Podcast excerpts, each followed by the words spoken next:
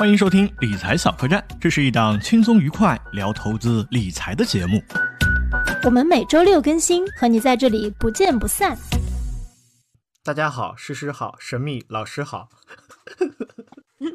小罗好，我是啊，大家好，我是诗诗啊。那么今天呢，我和小罗想再聊来聊一聊这个养老的这个话题。其实我们之前有聊过一期，我觉得大家对这个话题还挺感兴趣的。那我们今天呢，请了一位神秘嘉宾跟我们一起聊天啊，他呢就是轻松攒够养老金的作者啊，作者本人啊，方明辉老师。那方明辉老师呢？啊，我简单介绍一下，他现在呢是在某全国性商业银行总行的养老金业务处处长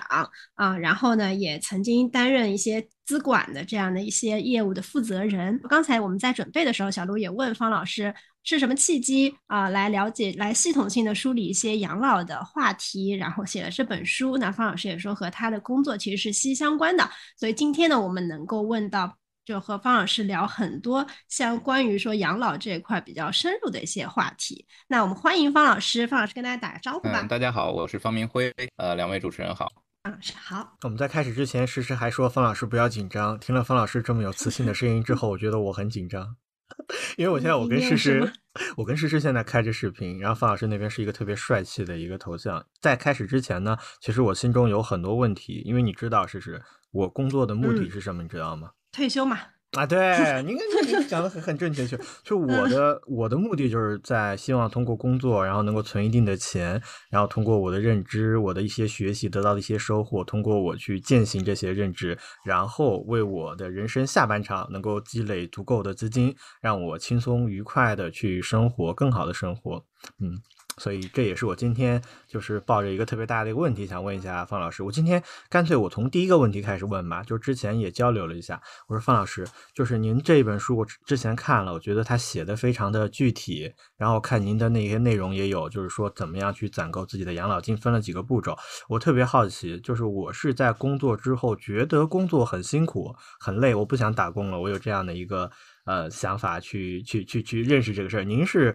您是为什么就是说会去想到系统性的研究这件事情呢？呃，我主要还是工作的原因。其实，呃，跟小罗老师一样，我也我的向往的这个终极的目标也是退休了以后能够有充足的时间，然后自由的去呃按照自己的意志去享受生活，呃。而且自己又以前是从事这个呃资管呀这些行业的这个工作，那么这两年呢是转到了这个养老的这个领域，所以呢也是借助这个专业的这个机会吧，呃，整个去梳理了一下现在在咱们国家的一个养老的体系和脉络，所以就写了这么一本书。我觉得其实方老师的心思已经写在这本书上，因为这本书上。我我一开始读到就是他说什么时候才能达到人生的理想状态呢？嗯，然后书上写的说应该是退休之后，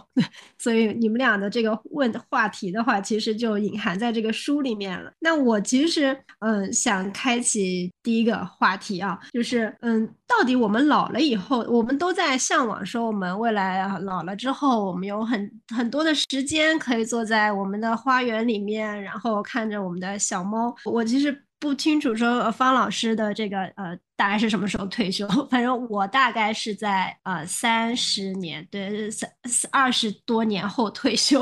小罗应该是在三十多年后退休。方老师，您在研究的时候，嗯，我们老了以后的社会会是什么样子呢？呃，我觉得可以从两个层面来看这个问题，就一个是社会层面，一个是个体层面。呃，其实我们想象的样子应该是很美好的，就是完全无拘无束的，嗯啊，但是从现在的这个情况看，首先社会层面吧，咱们这个按照国家卫健委的一个预测，二零三五年左右，这个六十岁，咱们国家的六十岁以上的老老年的人口就会突破四个亿了，也就是意味着咱们国家会进入一个非常重度老龄化的阶段。那么那个时候，可能啊，六十岁以上的这个老年人口在总人口的这个比重就超过了百分之三十。那呃，我们可以看看，就是日本，就是我们的邻国，现在这个二零二零年的时候，他们就已经是呃世界上老龄化程度最高的国家了，也就是全球这个六十岁以上的老年人口比重唯一超过百分之三十的国家。那我们可能这个呃二十年以后，可能就是跟他们现在的这个样子会有一些相似。当然，日本也是现在这个人口平均预期寿命最长的这个国家。那么他们就有三个比较突出的特点，第一个呢就是。有钱的人是老年人，老年这个群体。那日本参加这个国民年金的这个老人，呃，大概在去年的时候，二零二二年每每个月可以领取到大概六万五千日元左右的养老金，大概合人民币四百多块钱，然后加上后生省的年金的这个呃家庭的这个年金，每月可以领到二十二万日元的养老金，大概是合人民币啊一万一千七百多块钱，再加上这是第一支柱，再加上第二支柱的企业年金和日本的这个第三支柱，呃，这个呃 NISA 和这个一代的账户，那么日本的退休老人其实就是一个非常有钱的一个群体，他们可能一个月有几万块钱的收入，呃，合人民币，那么也导致了日本的这个老龄的产业就非常的发达。那么我们可可能听说过这个有一些带着便携式的浴缸上门，就年轻人给失能的老人去洗澡啊，或者这些，这都是起源于日本的一些服务，就是呃，可能年轻人需要通过给老年人打工来赚取收入。那么第二个特征就是整个国家其实是呈现出来一个。很明显的消费降级的，就进入了一种低欲望的时代，是因为这个老人他没有能力再去持续性的实现这个像呃我们工作的时候这样去实现收入了，所以它是一种坐坐吃山空的一个状态，呃，所以这个老人他花钱也会比较节省。那么而刚才提到了最有钱的群体又是老人，所以就带动了整个社会的一个消费降级。那么其实，在呃二十世纪九十年代之前，日本人的消费能力还是非常强的。呃，但是在这个日本金融危机之后，日本的这个消费就开始变得保守了。那么在二十一世纪日本进入这个深度老龄化的阶段之后呢，也呈现出来明显的这个消费降级，整个国家都是一个低欲望的这么一个时代。可能不仅仅是老年人，很多年轻人也是陷入了低消费，甚至是不结婚不生育的这种状态。这种宅的生活方式现在在日本是非常盛行的。那我记得以前，其实欧洲的奢侈品基本上，呃，在上个世纪就是大量的就卖给了去欧洲旅游的日本人啊，会还会有一些日本专柜啊，现在可能都改成这个中国专柜了，都是呃国人在买这个奢侈品。那么在东京其实其实也是一样，呃，很多大商场的这个奢侈品牌的客流其实是大大的不如以前了。但是像这个呃优衣库、无印良品这种性价比比较高、实用性比较强的这种。呃，日本品牌在日本还是大行其道的，在那个银座优衣库十二层的一个旗舰店，现在还是比较网红的。那么第三个就是很多老人，其实日本的老人哈还在持续工作。呃，很多人去过日本会发现，这个日本大量的像出租车还有巴士的司机都是六十到七十岁的老人来担任这个司机的。这不是因为他们这个老老龄的司机驾驶经验丰富，而是这些老人他还是需要一份工作，一份这个稳定的收入来维持生活的。那么去年就二二零二二年，日本厚生劳动省的调查结果也显示，近四成的日本企业是允许七十岁以上的老人去工作的，这也是迄今为止吧全球工作年龄最高的一个一个国家。所以，日本的很多老龄化的现状，呃，很可能就是我们在二十年以后所要面对的一些情况，就是老年人掌握了大量的财富，然后消费降级，甚至。这个延迟退休，这可能是我们呃正在和即将面临的情况。刚才可能说的是社会层面的，那么从个体层面，其实无论任何年龄，普遍意义上的呃，刚才这个小罗老师提到了这个呃幸福的这个就是退休以后是追求这个幸福嘛，就是我们普遍意义上的幸福要其实是有三个要素，第一个是健康，第二个是时间自由，第三个就是财务自由。那健康是第一切的基础吧？那个年轻的时候。可能感觉不太明显，那老年之后健康就会成为奢侈品。呃，但是我们今天可能不不去讨论健康，毕竟我们这个是理财小客栈，不是养生小客栈。关于这个，呃，还没到年，还没到年纪，嗯，对。关于时间和财务的话，呃，那其实对于大多数人而言，退休会是一个节点。那么退休之前呢，我们是拿时间去。换钱，那退休了以后呢，就是会有足够的时间。但是如果没有一个充足的财务积累的话，或者呃没有这个持续的收入来源，那可能就是进入了一种坐吃山空的状态。那其实心里是非常慌的。呃，所以每个人其实都会老，那么所以年轻的时候一定是要做好这个养老的养老金的一个规划。那么到了退休的时候呢，才能实现真正意义上的自由，才能这个啊这个放飞自我。嗯 嗯嗯。很赞同，特别特别赞同。前两天我跟诗诗聊天的时候，给她发了一个视频，就是讲到了呃未来的这样的一个 年轻人抚养老年人的一个比率。她说，啊，未来可能是九百五十六万年轻人要养两千一百一十九万退休老人。这个两千多万的退休老人是从一九九五年出生以后的人口来算。就我的天，我刚好在这个档口上面，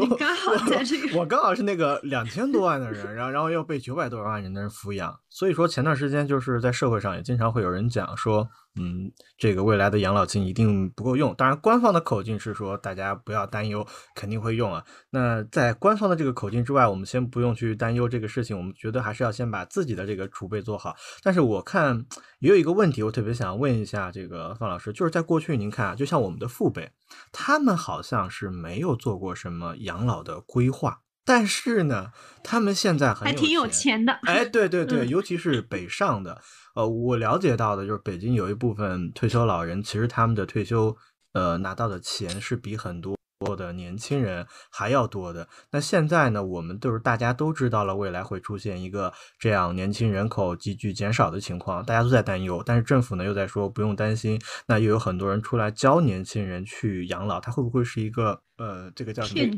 不好意思说啊，他会不会是一个就是贩卖焦虑？您怎么看这件事情啊？呃，其实我觉得，首先说这个老人，刚才提到老人为什么会很有钱哈，就是我们的父父辈这这一辈，他们其实，呃，是因为他们其实当时不叫养老金，叫退休金吧，呃，那个时候的制度是这样子，而我们现在可能就叫养老金了，是制度的一个变化。那么待会儿。呃，可以详细讨论一下。其实现在我们的制度就是一二三支柱的这个养老制度，而以前呢，可能就是直接单位会会给大家养老啊，就，呃，这是一个。那么第二个，其实刚才也提到老年人有钱，就是老年人其实他不太花钱，就是这现在我们的这些老人哈，其实现在的消费的主力是年轻人，像餐饮啊、购物啊、旅游啊，其实主力都是年轻人。老年人他的消费欲其实不强，基本上老年人的花费呢就是两个方面，一个是医药费的开销，一个是就是给后代买房子。那么现在这个 房子。很贵，所以其他钱其实老人都存起来了。呃，刚才这个小罗老师提到，是不是呃，可能比如说是个庞氏骗局或者是骗局哈？这个我我我个人认为啊，这个肯定不是一个骗局，肯定是一个方式的转变。以前的退休金其实是计划经济时代的一个产物，大家在工作的时候就是吃大锅饭，退休也是一样的。但是现在是市场经济，所以更多的依靠制度，那么多劳多得多得啊，多缴多得，其实是有利于公平和竞争的。那当然也就不可避免的就更卷了。呃，其实也是，就是也说。呃，八零后、九零后什么都赶上了！其实是有一个大的背景，就是这个国家经济转型。我们国家是一九九零年初期开始进入这个市场经济，那么在这之前其实是一个计计划经济体制。在计划经济体制下呢，就是有这种大锅饭的现象。那房子是分的，单位可能一待就是一辈子，那也不会去跳槽啊，怎么样？这个退休以后其实是有退休金的，但是进入这个市场经济之后呢，那房子就需要买了，工作需要卷了，养老金需要自己自己攒了，那么。但是这个普遍的生活质量其实也是提高了。那大家有房有车啊，这个在多少年前可能也不太也是不可想象的。在计划经济时代呢，几乎没有人有私家车，也很少有人出国旅游，一辈子也过得很快，其实都差不多。但现在的年轻人体验就非常多了，物质也更丰也更丰富了。那么呃，但是这个房子和养老金确实是现在年轻人要面对的两座大山。如果不把房子画好的话，那可能我们前半场这个人生的前半场会很难过。但如果现在不不开始不早规划养老金呢，那后半场可能就会很难过。所以还是回归到这个主题，就是养老金还是要提前来做规划。那但我听了方老师的，我就觉得我们输既输了前半场，又输了后半场的这个感觉。对，但是呢，就是我觉得大家在养老上面，我觉得大家可能都是把它列成一个重要而不紧急的。一个事情，大家其实都知道，说我可能老会没有钱花，然后现在其实大家也都会制造焦虑，是说，嗯，我每我每个月交那么多，比如说呃要养老金，对吧？然后有统筹账户，有个人账户，但是不管可能工资多高，到最后可能拿到的钱，退休金就是一点点，然后就很难支撑我。老年之后的生活，然后其实我在这本书上面，我对方老师提出的，呃，他他有三个老年生活，小罗你看看你想过哪个？他一个是温饱老年，一个是舒适老年，一个是富足老年。我想肯定是想过豪华老年，豪华老年当然是过这种最高标准的呀。嗯，对，方老师就是，呃，因为您这本书上其实数据还是比较多的嘛，咱们今天小客栈其实在聊这个话题的时候，没有办法把那么多数据展开，但是我们会写一些在 notes 里面。嗯，您您能简单的讲一下，说如果我们未来，比如说像小罗像过想过一个豪华老年，然后我我呢想过一个舒适老年就就可以了，我们如如何按照这三道线啊、来存自己的养老金，或者说怎么来衡量说我到底退休之后花多少钱是呃足够我我过上一个舒适的生活？其实就是呃这个问题就是攒多少钱，攒多少养老金才够养老哈？这个或者是每个人选择的这个老年的状态、养老的状态不一样，其实是取决于每个人生活水平的不同。那么他对这个养老金的需求也会有很大的差异。其实我们国际上普遍是用养老金替代率这个概念来衡量这个退休以后养老金够不够。其实简单理解就是这个养老金替代率实际上是我们退休以后每个月拿到的。养老金相当于我们工作的时候每个月收入的一个百分比啊，比如说这个全球普遍认为这个养老金替代率达到百分之七十就能实现一个比较舒适的老年生活，那么就需要我们在退休之后每个月拿到的养老金呢，需要达到我们呃工作的时候的月收入的百分之七十。如果我们比如说这个工作的时候一个月拿两万，那么退休以后每个月拿到一万四，可能就还有一个不错的生活质量。呃，但是呢，就是那我在具体。这个算这个数的时候，这个书上有一个测算，呃，其实呃也考虑了这个，因为很多发达国家它的这个呃物价水平啊各方面已经很稳定了。那么我我参考了一下，就是这个呃呃我们现在的居民消费水平其实一直在涨得比较快，所以我我也是在这个也也想测测算一个具体的数字，所以在这本书里面我也是把养老状态。分成了刚才石石老师提到的三类，就是温饱的养老、舒适的养老和富足的老年。呃，简单说就是温饱的老年，实际上就是自给自足，能保证吃饱啊，那么保证本人生活所需。那当时算的时候引用了一组数据，就是居民居民消费水平。那么这个是能够比较真实的反映居民正常生活的一个消费水平。一个退休的老人，其实他每个月、每年就是能拿到平均年度的这个。平均居民消费水平的这个数字，那基本就可以维持温饱。那比如说二一年，这个我国的居民消费水平是啊三万一千零七十二元。那么在二一年拿到这个数字，其实就可以啊足够吃饱了。但是这个这个水平其实是消费水平是不断在提高的，那个而且增长的非常快。我查了一下，就是一二年到二一年这十年的呃居民消费水平年平均增长率居然高达百分之九点二六。所以可以发现，这个这个人我们的这个消费的增长其实是远远高于这个通货膨胀水平的啊。那么呃，其实很多在在存养老金的时候，大家也很怕这个通货膨胀，所以我我是按照这个消费水平的增长来计算。那么这个数字肯定就把通货膨胀也啊包括进去了。那我算出来呢，大概假如一个老人在二一年六十岁退休，那么按照呃我国人口有一个平均预期寿命现在是七十七点九三岁，那么如果呃，到从退休到这个年龄的话，一共是需要啊一百四十六万的开销，是能够保障这个温饱的养老水平。如果想知道这个呃老人在六十岁的时候一共需要多少钱才能保证晚年去享受这个温饱的养老水平，我们直接就把这个之前算的这一百四十六万折现一下就可以，因为那个时候就是多少年之后的一百四十六万，呃，跟我们需要把它做一个折现，啊，做一个现值。那么大概按照人民银行三年期的定期存款利率，我们折现一下，其实大大大概是九十万左右，啊，实际上就是在现在的这个时点，只要攒够九十万，就可以保证。在自己退休的时候，能够享受一个温饱的养老水平。那可能这里面有两点需要注意的，就是一个是我们用的是全国的数据，有一些一二线城市的消费水平可能会比这个数据这个消费水平要高。那么如果想想得到自己啊这个城市的这个数字，那么就可以直接套用自己城市的这个消费水平啊，书里面是有一个公式可以算的。第二个呢是如果觉得啊。我们用的是这个七十七点九三岁的这个平均预期寿命啊，当然有的人有长寿的基因，可以活到一百岁，那么也可以直接去使用自己期望的这个寿命的值来去计算。比如说按照啊九十岁的期望寿命来算的话，那么需要的这个养老金就呃它的现值就变成了二百一十四万。那就比九十万要高得多了啊！这是这个温饱的老年。到舒适的老年的话呢，其实呃基本上是跟这个国际上公认的这个养老金替代率达到百分之七十的这个标准差不多。那么我我是用了另外一个公式，就是考虑这个通货膨胀和消费水平的变化，就是用居民消费就居民消费水平加上这个养老金替代率达到百分之五十这两者之和啊。之所以这么考虑，是因为这个居民消费消费水平是在提高的，所以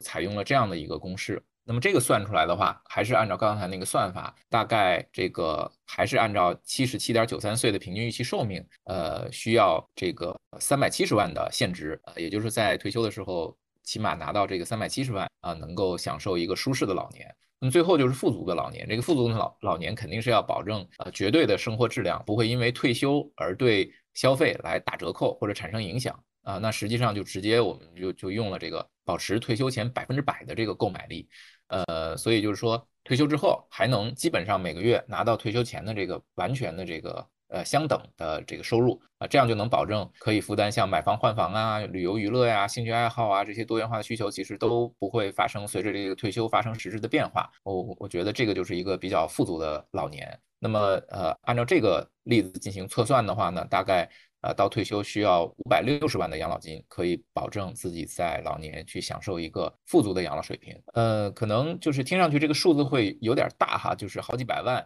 啊，这个得挣多少年啊？也可能也有人会觉得很小，可能一套房子这个五百多万富足的老年啊，一套房子就比这个数值多了，就有人多觉得多，有人觉得少，那么造成这种。理解差异，其实我我我个人觉得是因为过去二十年我们刚刚经历了一个房地产带动的一个黄金经济周期，这个周期也比较特殊，可能以后也不会是这个样子了。那么在过去的二十年，房房子的这个价格是一直在飞涨，它根本原因也是呃这个时代形成了对此前二三十年和此后二三十年的一个财富的叠加效应。很多人买房子可能首付是父辈甚至祖辈积累了一辈子的财富，再加上自己未来二三十年的贷款。这就形成了一个前后五六十年的财富在买房的这个时点集中去爆发，那么这个而房子呢，又是一个刚需，就产生了一个财富的一个核爆效应。那房价在这种情况下就就一下子就涨起来了。但是这种状态呢，它它不可能长期持续的啊，因为这个现在经济已经在转型了，我们也是从这个房地产的这个这种经济向创新型、科技型的这种去带动了制造业的这种经济来进行转型。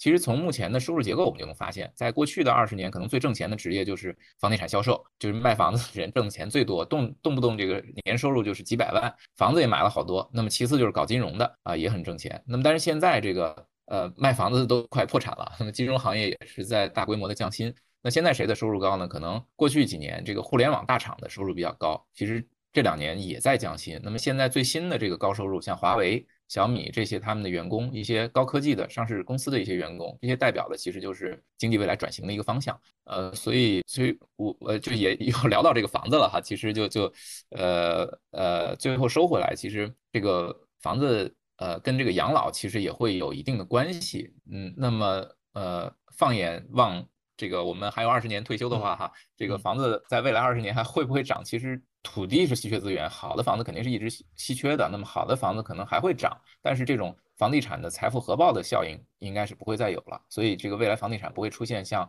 这个过去二十年这种暴涨的情况，会回归一个理性的常态。那么好的房子它该涨就涨，那么不好的这个老破小啊，什么地段不好的这种它也会跌，也也也是没有人会去买的。呃，所以这个。呃，二十年前没有把 握这个房子的机会的话，那么现在赶紧布局做养老还是非常理智的选择。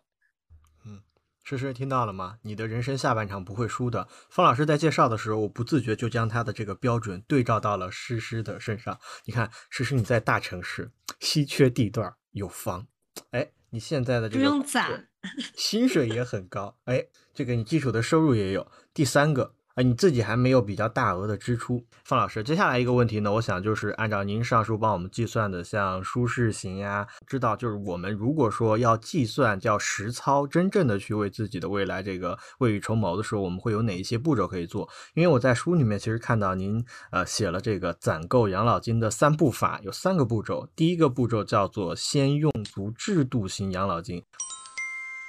这个步骤其实我们有很多具体的问题，例如说我们的听众朋友里面可能有的朋友没有单位怎么办？然后另外，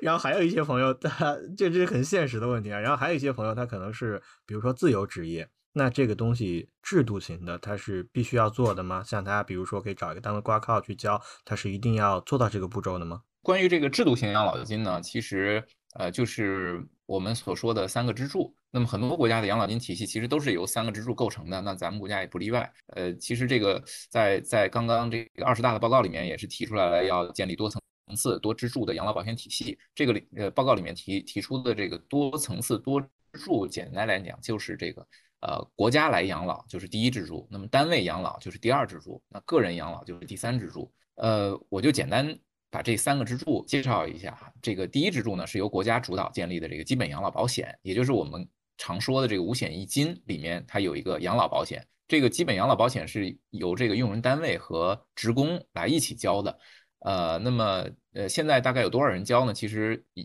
全国的基本养老保险的参保人数现在已经达到了十点五亿人，已经基本实现了劳动人口的全覆盖。那么，呃，累计结余现在是七点四万亿。呃，关于这个，其实是所有的人都可以来参与这个基本养老保险的啊，有可以选择的这个这个呃险种是可以不一样的。呃，待会儿可以详细来来聊一聊这个事情。那么第二支柱呢，是由企事业单位发起的职业养老金，那么它也包括了企业年金和职业年金。企业年金呢是由这个企业来交的，职业年金其实是公务员的这种年金。那么到呃目前大概参加企业年金的职工人数大概是三千多万人，企业年金的累计的这个呃基金规模啊是将近三万亿。那么第三支柱就是这个大家自己去自愿开立并且投资啊去。买这个商业机构提供的这个养老金，那么其实叫个人养老金。那去年也是这个这个呃第三支柱很火，一直在在在这个开户啊各方面，这个银行都在推动这个个人养老金这一块儿。呃，也是因为去年出台了一个关于推动个人养老金发展的建议，那么呃把这个第三支柱的这个个人养老金有一个税收优惠的政策，就是每人每年按一万二的这个限额。进行这个税前的扣除，呃，投资的时候是不征收这个呃所得税的。那么领取的时候呢，还会享受一个百分之三的税收优惠。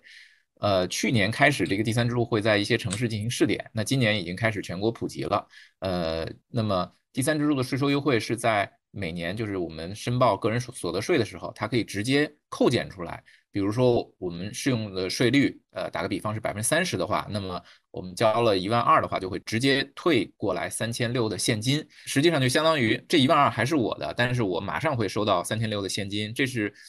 这是目前还没有任何一种资产能够有这种呃收益能力。呃，那么这个三个支柱如果都建立了，是呃基本能够实现退休以后这个收入呃达到。呃，我们国家设想的是是能够达到在职的收入百分之七十以上的，呃，这个数字也是就是刚才介绍叫养老养老金替代率。那么，呃，我们也是认为这个替代率达到百分之七十的时候呢，老年的生活质量不会比在职的时候也有这个太显著的差别。嗯，我再回顾一下，就是我们刚才讲的几种老年的生活，我就按照这个五百六十万举例吧，因为小罗喜欢这个富足的老年嘛。那这个五百 六十万的话，它其实就是在这个退休时点上面，我积累满五百六十万就可以。但是这五百六十万的话，其实你后面会有我们方老师讲的，就是三个，就是国家养老、单位养老、个人养老。的退休金，然后其实这些退休金你自己可以算一下，每个月可以拿到多少钱，然后拿这些退休金可能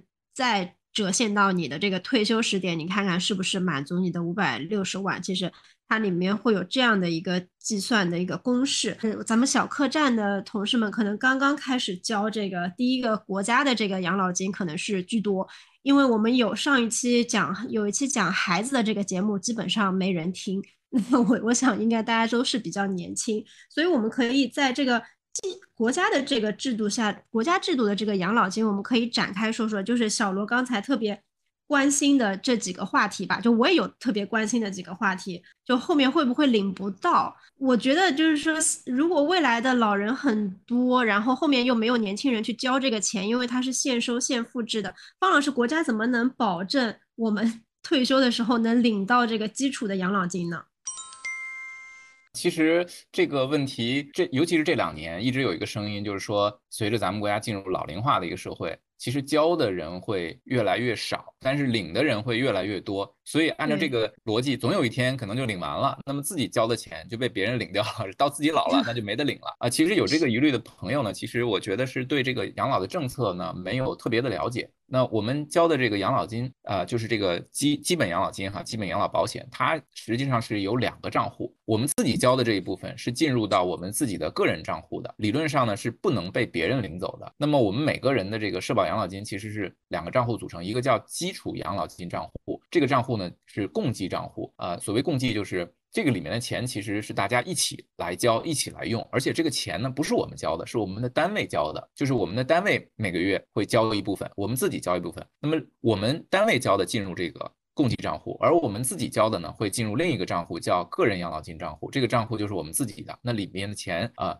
全部都不会进入到这个，它它跟共计账户其实不是打通的。也就是说，我们到时候领呢也是两部分，从共济账户领一部分，从自己的账户里面领一部分。所以我们自己交的钱是全部都是我们自己的，但我们从共济账户领领的那部分钱呢，其实是后面的呃这个单位给现当时在职的这个年轻人发的那些钱啊，是交的那些钱。呃，那么我我举个例子吧，就是以北京为例，那么每个员工每个月要拿出工资的百分之八去交养老金，而单位呢需要拿百分之十六去交这个养老金，单位交的百分之十六就进这个共济账户了，是个大盘子，现收现付制。那么我们自己交的百分之八呢，是进入个人养老金账户的，它是理论上是不会被其他人领掉的。那么我们在领的时候，其实也是这样，就是分这两个。呃，两个账户去领，呃，共济账户呢是这个大盘子里面去支付，我们活多久就可以领多久啊，一直领到我们这个百年身故。而且呢，这个基础养老金啊，就是这个供给账户里面的钱会随着我们领取的时候的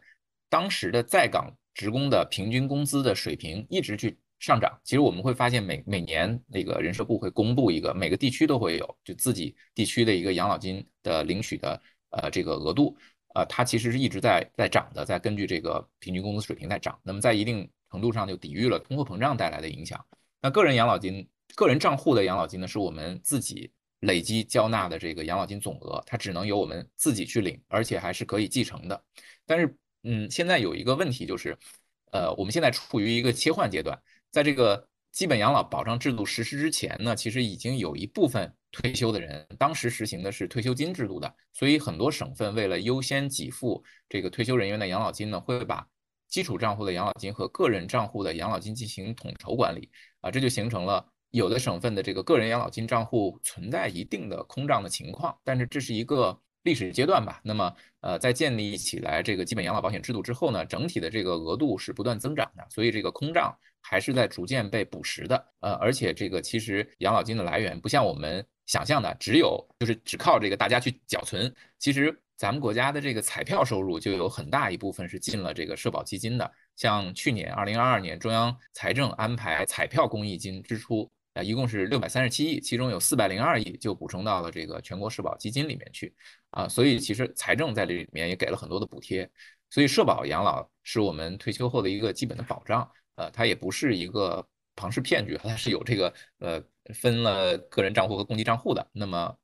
这个还是要一定要参与的。那个我有一个额外的小问题，就是嗯。养老金的这个统筹是全国的，是吗？就比如说，因为刚才方老师说，北京基础养老金交的是十六，上海交的公司交的是二十，那大家都是在一个账户。就比如说，呃，就就全国，就我们其实交的这个基础养老金，就全国是一起来用的，还是说上海交的就是上海用，北京交的这个北京用的？是这样，就是是各省统筹的，呃，全国的那个。是社保基金有一个大的全国社保基金理事会在管理的一个大盘子，是各省它呃进行自己省内的呃养老金的收取和发放，然后在各省会形成这个结也结余，然后会汇到全国的那个账户里面来进行统一的投资管理，然后全国会嗯嗯。诗诗，您这个问的很好，方老师，我关于这个第一步骤用足制度型养老金，我觉得您讲的很清晰了。然后呢，我得跟您汇报一下我个人的情况啊。关于这个制度型养老金，就是他讲到了北上广，像这些一线城市打工的话，然后你在这些城市退休的时候领取的这个养老金似乎是更高的。那么我们就按照当下的这种趋势和现状来说，像我，我是北漂的，那我的户籍是在外地外省，我可能在这个城市需要工作一段。时间，例如说，我还因为工作的变动的缘故，我可能还在在其他省份，然后交过一段时间的这个养老金。如果说我想，就是我特别赞同要工作，然后要交第一制度的养老金，我应该嗯注意一些什么样的事项，或者说退休的时候尽量在什么地方退休，领取的工资会更高？我这种想法正确吗？啊，其实这个想法是是非常非常就是超前的。这样，我我介绍一下，就是。呃，这个关于退休的地方和领领这个养老金的这个关系，就是在呃越高的地区，它领取的养老金就越多。比如像刚才小罗老师提到，在北京、上海、广州、深圳这些呃一线城市，它平均收入高，所以它的养老金也高。那么在如果在这些城市退休去领养老金，自然每个月我们共济账户那部分拿的就会越多。但是呢，在哪儿领养老金不是我们自己能够随意去选择的，我们呢是只能在。我们的户籍所在地或者缴纳过社保的地区来领取养老金。那么，如果在多个地区，比如说很多城市都交纳过社保，那会按照一个原则，就是户籍地优先，然后从长从后的这个原则来确定社保养老金的这个领取地。那比如说哈，这个户籍地如果与社保这个缴费的地呃地方不同的话，那么在社保缴费地累计去缴费满十年，并且在社保的这个缴费的地方退休，那这种情况最多。呃，比如像上海周边的省份的人，上海去参加工作，那么在上海工作如果超过了十年，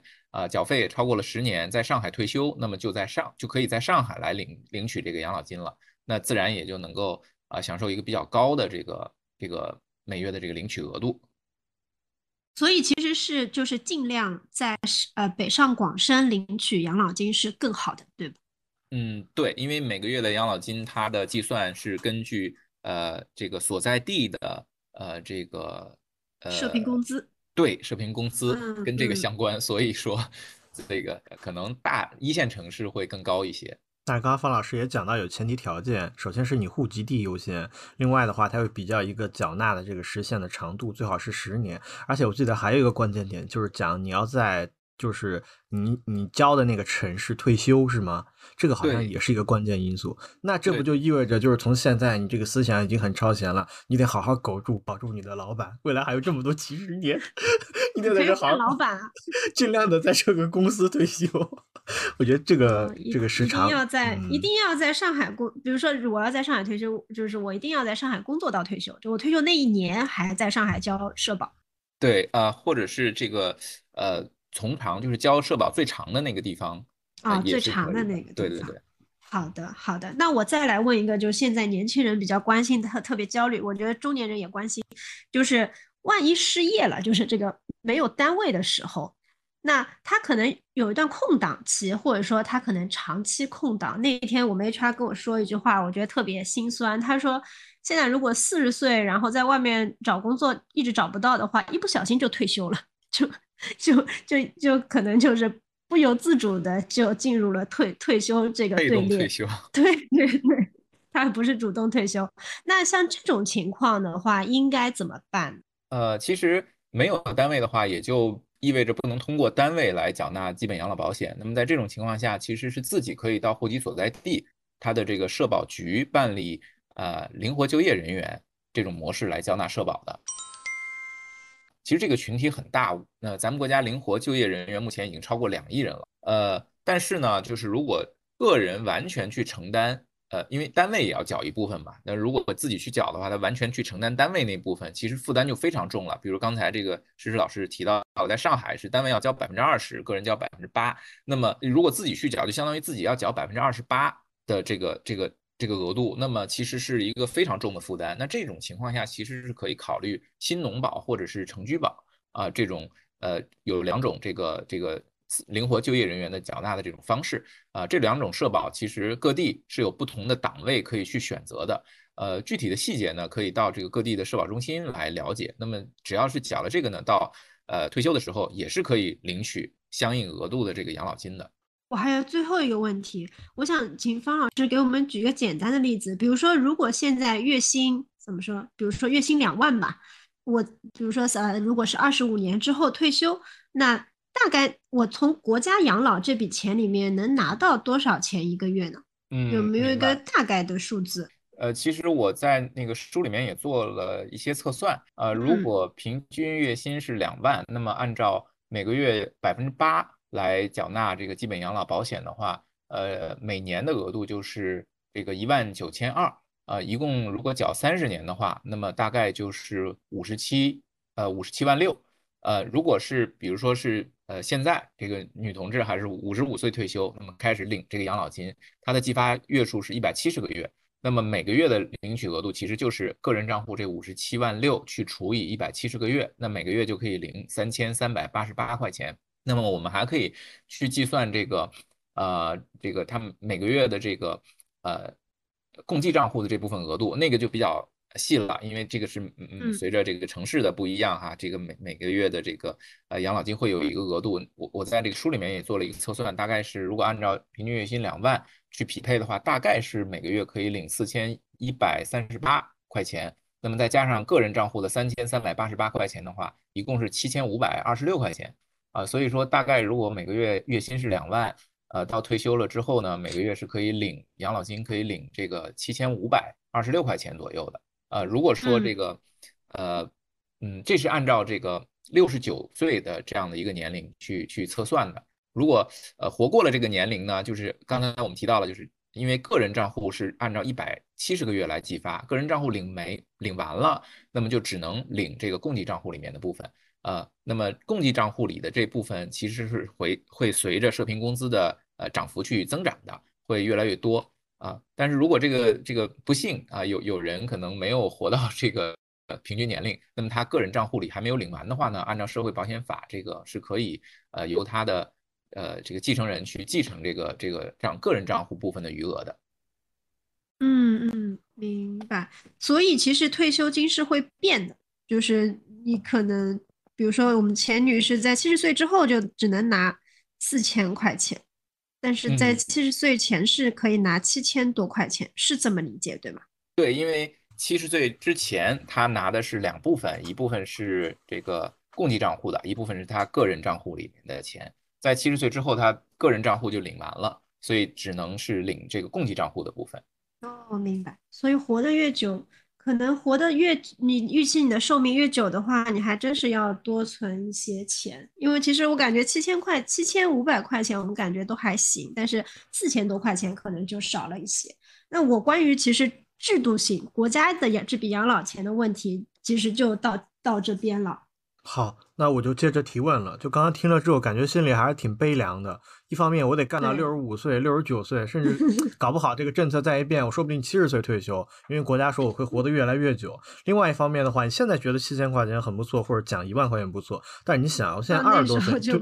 你等我到五五六十岁、七十岁的时候，就好像我们回过头来看过去二十年那个钱的这种这种消费的水平一样，我觉得心里面好悲凉啊。因此，我们就抓紧时间来聊聊第二个步骤。就是建立隔离账户来存养老那我们怎么样去理解这个隔离账户？如果不建立，你是不可能存下养老钱的吗？呃，关于这个隔离账户呢，它是分为硬隔离跟软隔离。呃，我们每个人其实都在都在理财哈，因为要买房子、买车，要养娃、消费，有的时候还要看病，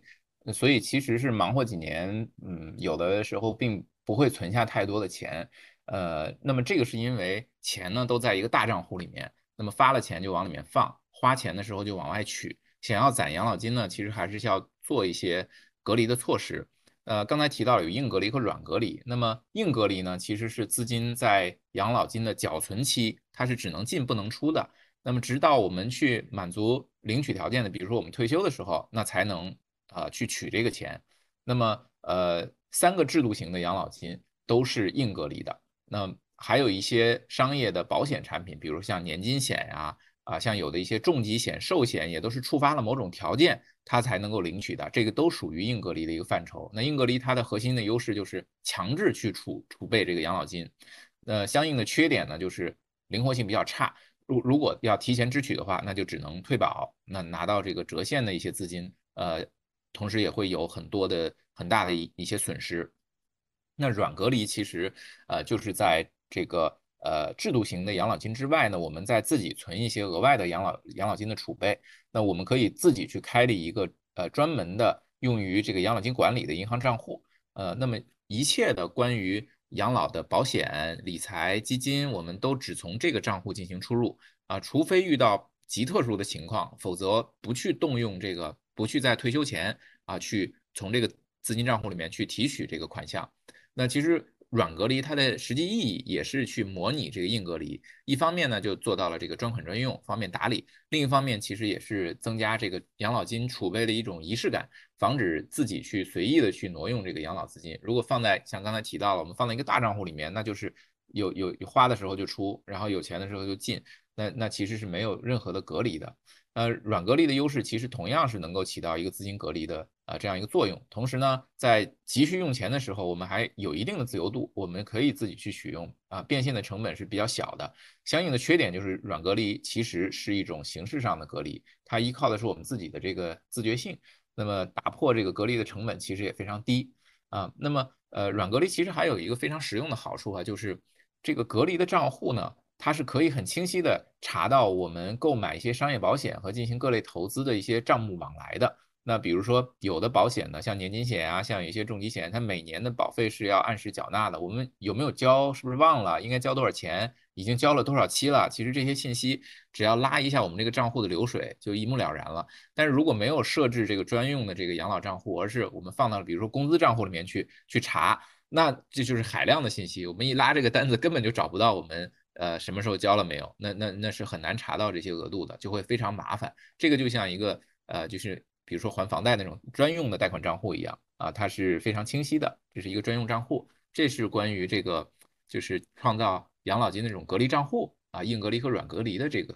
这个问题。对，我觉得其实这个点最重要的就是要隔离，就是刚才方老师讲的，嗯。不管硬隔离还是软隔离，其实你你如果要真的要有一个账户为自己养老的话，就把它单独隔开。那其实买一些说能够管住你的手的这些养老的产品的话，可能会更好的隔离。那如果嗯你觉得还是有一些担忧，就万一我要急用钱怎么办？那可以比如说现在有一些投资型的账户的话，你就专门设一个单独的养老的。个账户就和你日常的这个投资分开，这个其实我们在建议大家做一些投资理财的时候，也是建议分账户来用，因为不同的账户的话，就代表你这个钱不同的属性，那不同的属性的话，它会有不同的这个投资的一个逻辑。那嗯，如果是那方老师，就是如果是说大家现在就是做这个养老的话。嗯，我我其实，在那个呃，我们的问题当中有说是想问问你怎么配养老金、养老的这个隔离账户，但是我觉得可能您不典型。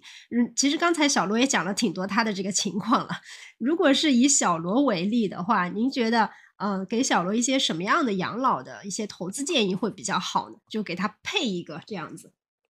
对方老，就是您可以就是展开先问一下我个人的一些情况，除开我这个这个。交了多少女朋友？具体数目不能说之外，其他都能说。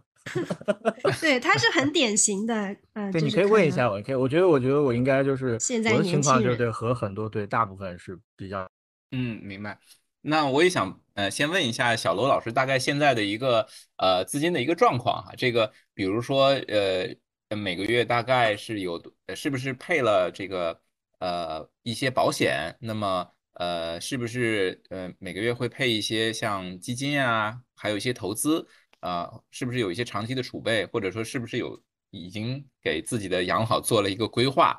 嗯，好的，方老师是这样的，就是我现在呢是一个工薪族，然后每天呃都在规规矩矩的上班。我每年的这个收入呢，就是百分之九十九点五以上都是来自于我的薪资。然后第二个呢，我每个月的这样的一个刚性的支出，我是一个。目前是个单身汉啊，是个单身汉。然后第二个，我是北漂，所以我在北京的刚性支出是我的居住和我的这个呃，就就所谓的衣食住行。然后第三个，我在花钱的方面会为自己的养老做一些准备，但是呢，在这方面我是一个风险偏好比较高的人。我每个月把我大量的这个就是闲置下来的钱，我说的这个大量是我收入里面的大量啊，不是说这个钱很大量，我会投入到股票账户里面。但是呢，我发现听了您上述讲的，我有一个很大的缺点，我没有对它来进行一个硬的隔离，也就是所谓的去购买一些保险。在保险方面，我的考虑呢，我是每年会买一些消费型的保险，就是它没有任何投资的功能和属性，它只能够保障我的一些，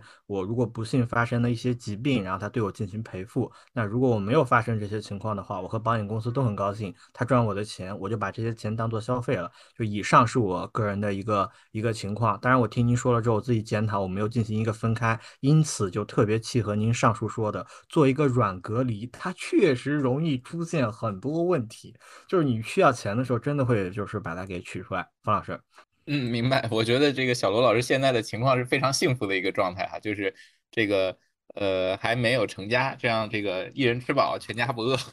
啊，你们结婚的男人好像怎么都说的这句话，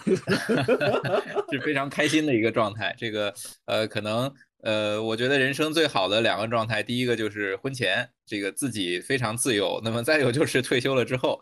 呃，现在小罗老师就在这个年轻的这个最好的状态里面。那然后我在准备第二个最快乐的时间。对，所以就涉及到，其实这个问题就涉及到一些理财的规划。呃，我觉得小罗老师刚才提的时候是非常规划的非常清晰的，而且是对自己的风险偏好也有明确的一个呃一个分类。比如说现在就是因为还比较年轻，所以这个风险偏好会比较高啊，这样可以分享这个我们整个经济发展所带来的一些红利。那其实呃我们所挣的钱基本上会分为呃刚才小罗老师提到的这几类哈，一类是生活的钱，就是呃。用来住房啊，用来这个衣食住行，还有就是保障的钱，就比如说买一些保险去对冲掉我们的一些风险，然后就是储备的钱，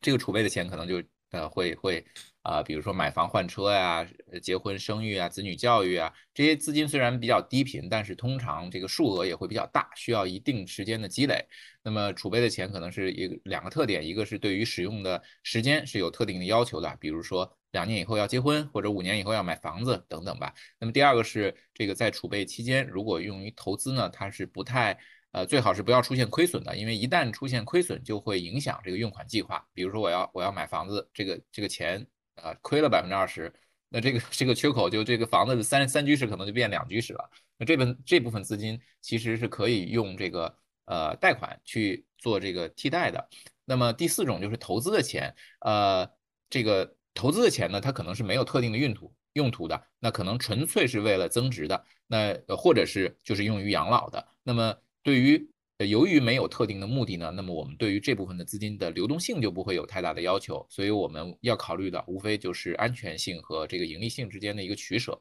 那做好这四种钱的规划，其实是有助于我们的个人和家庭的财务管理的，也就有助于我们更好的去积累除了三个支柱这个以外的养老金。那么，呃，这这四种钱的呃配置的顺序呢，我个人认为应该是生活的钱优先，呃，然后是保障的钱，然后是储备的钱，最后是投资的钱。其实，呃，这个马斯洛的需求层次结构从底部向上啊，依次是生理需求、安全需求、社交需求、受尊重的需求和自我实现的需求。其实咱们刚才提到的这四种钱的优先顺序，也响应了他的马斯洛的这个需求的层次结构。生活的钱永远是第一位的，是要保证我们基本的日常花销的钱。对对应的其实是生理需求，我们要吃饭，要睡觉，要这个要住房子啊，要穿衣服。那无论如何都是要优先保障的。那么保障的钱其实是第二位的，这个也对应了安全需求。这个是为了应对我们患病啊，或者是遇到困难的时候，它的一些资金需求啊。那么储备的钱排在第三位，像结婚啊、买房啊、买车啊、教育啊这些大额的战略开销，其实是让我们在这个社会中越活越好的一些花销，对应的是一些社交的需求和受到尊重的需求。那投资的钱是排在最后，呃，单纯是为了投资增值，其实具体的用途可能呃有时候还没有想好，也可能就是为了我们未来的一个梦想所做的准备。也许我们有一天会去创业。就会需要用到这笔资金，那么投资的钱呢，对应的其实也就是自我实现需求啊。那把这四种钱规划好了，其实我们养老的钱也就出来了。呃，养老的钱通常是分布在这个储备的钱和投资的钱里面的。那比如说储备的钱没有用完，或者我们长期投资的钱啊，这两种钱可能呃，我们用一些金融工具也可以进行比较好的呃这个管理。嗯，那么生活的钱其实它是要。覆盖日常的花销，对流动性的要求很高。我们可以用信用卡呃进行这个一定的替代，我们每每月集中还一次就就可以了。平时我们都可以把生活的钱呢去购买一些呃货币类的产品，去增加这个收益，比如说货币市场基金或者是一些货币理财。那对于保障的钱呢，虽然对流动性的要求很高，呃，在需要的时候就得一一次拿出很大一笔的资金，但是我们可以通过保险来替代。那比如说买这个像呃这个医疗险可以覆盖掉日常的一些门诊和住院的开销，呃重疾险可以应对比如说一些呃这个重病，啊用意外险和寿险可以规避或者是降低这个各类预期之外的一些风险可能对生活造成的一些影响。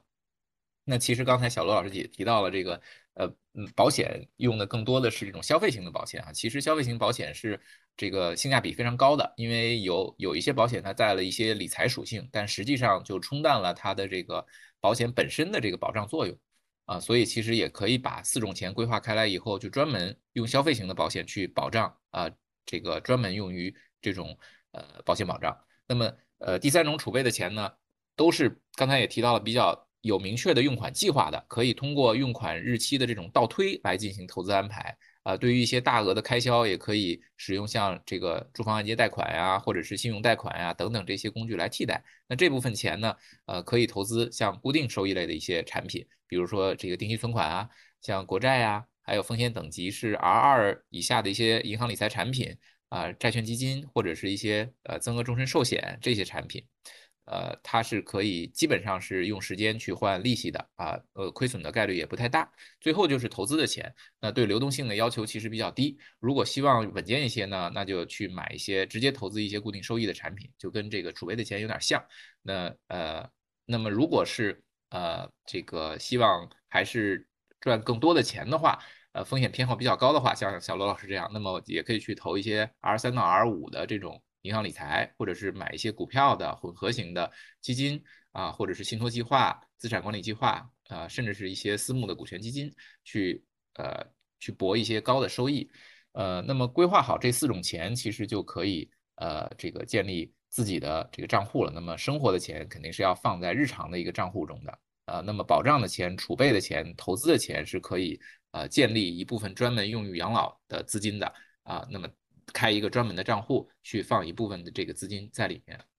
尤其是刚才提到购买保险的这种，肯定是呃这个单独的开了一个账户比较好。像基金定投啊这类长期的投资的资金，也是可以考虑这种账户啊来进行投资。这是对这个不同的种类的资金来进行。规划的啊，就是生活的钱是近在咫尺的。我可能就是马上要吃饭了呀，我最近是吧？我住房需要花钱了呀，我需要去购置一些东西啊。然后另外就是保障的钱，保障的钱其实我觉得体现的就是一种思维。然后你在这个生活上面，比如说你在患病方面，你要保障你的底线。就像这些内容，我们之前请保险的老师也聊过了。然后相关的链接我们放在 show notes 里面，如果大家感兴趣，也可以去听一下。另外就是关于投资方面的。的钱，投资方面的钱，我觉得是不同年龄段的人，他可能会有一个更大的区分。例如说，我们不以风险偏好，简单的是以这种承受风险的能力和你预期投资的这个长度、你的年纪来说，那么像我这样的就可以稍微的激进一些。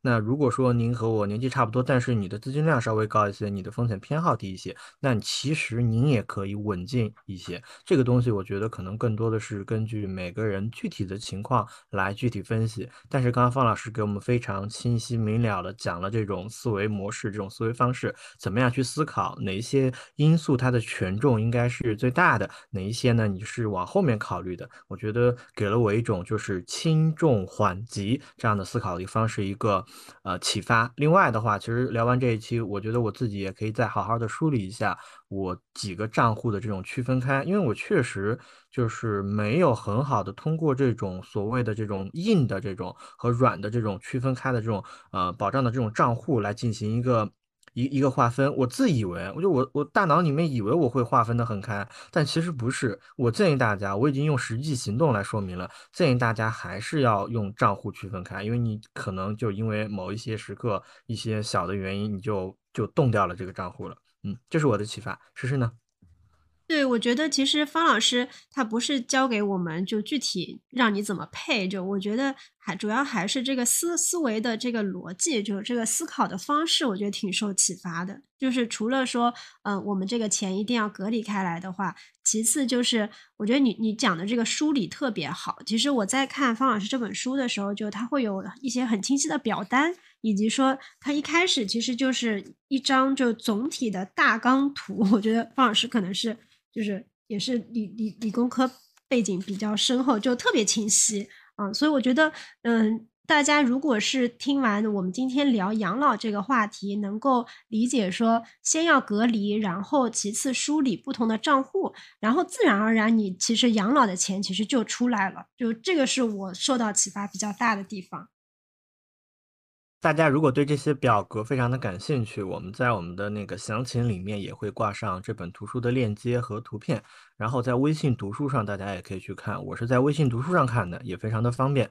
然后最后的话，其实我们还有一个在这种两个账户制度之外，还有一个，我觉得其实也可以展开聊一点，这个可能聊起来会比较有意思。就是第三步，方老师建议我们通过建立退休后的持续性收入来攒够满足富足生活的养老金。这个东西我在看到的时候，当时就是我第一印象有一个想法，诗诗，你知道我想到什么了吗？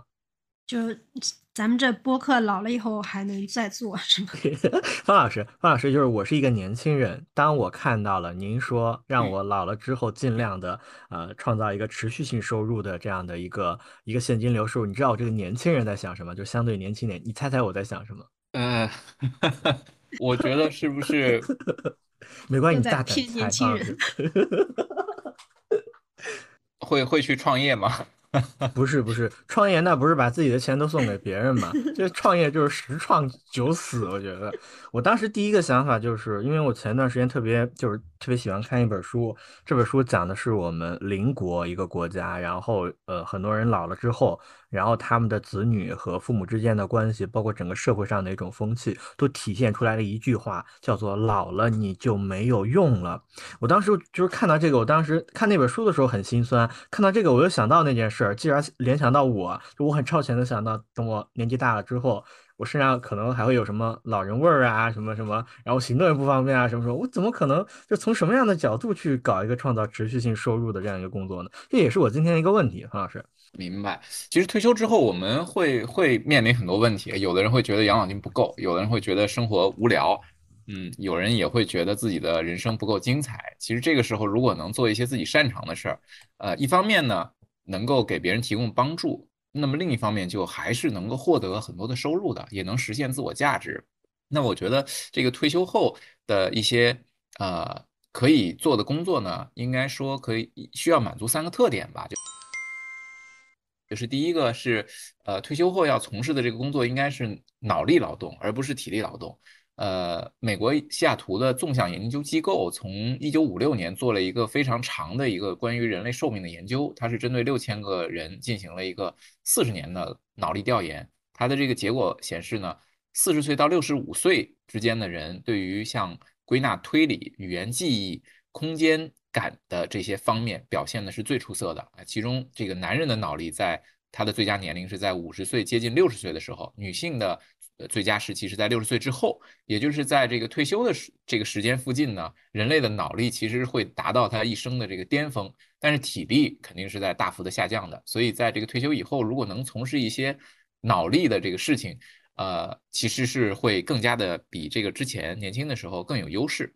那么第二个呢，就是呃，适合退休以后从事的事情，应该是不太需要投入本金的事情。刚才这个小罗老师已经说了，不要去创业，不要拿养老金去去去冒险。那么退休以后，大多数是一个呃坐吃山空的状态，那么肯定是不能拿这个养老金去去去冒险的。那么自己希望从呃这个呃从事的事情呢，肯定呃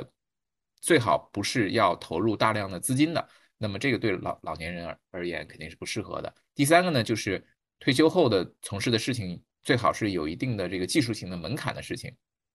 那么老人的优势其实是在于某个行业丰富的经验的积累，这本身其实就是一种技术性的门槛。很可能在一个领域呢，呃，很多年轻人看起来非常复杂的问题，那呃很头疼。对于有经验的老人来说，可能是易如反掌的，一下就点破了。那么用这种技术去赚钱，啊，其实就是满级开挂。尤其是像一些像律师啊、会计啊等等很多这个，尤其是会计吧，这个这个是很典型的一个例子。那年轻人很很多很多地方他没有没有经历过那个东西，他就不知道这个这个节点怎么去怎么去应对。但是，一些呃老会计他有很多很多的办法去做很多很多的这个呃处理，呃还是有很多的这个应对的方法的。呃，那么具体至于具体做些什么呢？可以完全按照自己喜欢的形式。其实喜欢社交的人就可以做一些啊，以这个交流啊、呃传授啊、讨论啊这个为主的事物，比如说像做一个专家顾问或者当老师。因为我们看，其实教授他啊可以当到很很大的年龄啊，七十多岁、八十多岁的教授都有。那么喜欢分享的人呢，就可以从事像自媒体的行业啊，拍一拍视频，把自己的一些经验啊、故事啊去。分享给需要的人。现在这个短视频也是一种创业的一个手段啊，很多人都在做这个短视频，其实里面也是有一些老人的。那么像喜欢安静独处的人，那么退休以后就可以当一位作家，或者是专栏作者啊，或者是写一本书啊，把自己的这个专长通过文字去记录和传播。我我觉得方老师讲的这个点特，就是讲了退休之后我们能干什么。我我觉得当时我在看这本书的时候，呃，我比较受震撼的就是方老师刚才说的那个美国西雅图的那个研究，原来。就女性最佳的脑力的时间是在六十岁之后，所以我觉得，就我自己其实还挺挺希望说退休后还能继续做一些自己喜欢做的事情。如果这些事情能够赚点钱的话，就更好了。我觉得我还挺喜欢分享的。我不知道老了之后能不能去那种街道来给人讲讲讲座什么。我可以给你分享一个故事，试试就是在两年前，当时我们频道有一个系列节目要去做，然后导演不够用，导演不够用呢，我们台里面的领导就请了两位导演过来，然后他们真的是年纪很大，就一眼看上去就肯定是退休的。他们是河北台那边就是工作很多年的这些。啊，编导，然后他们就是在家里面也会接一些这样的工作任务，所以就特别。刚刚在方老师在讲的时候，我就想到这一点，他们身上有几个特点和方老师讲的是非常契合的。第一，他们一直在这个行业里面工作，从来都没有离开过，所以他们在这个行业里面有非常多的人脉，有很多资源，当然在实际工作中有很多技巧。第二，就是他们干的这个工作就是脑力工作。就是需要你去想，需要你去编，需要你去写，他们干的非常的如鱼得水。第三，他们在这个工作去，他们他们过来之后开始接受这份工作之后，你会发现他的节奏，他的他的成果都会比我们这些年纪轻一些、资历浅一些的这些年轻的导演要更好，做得更好。所以就是方老师刚刚讲的那些内容对我的启发，就是还是要在一个行业里面长期的耕耘下去。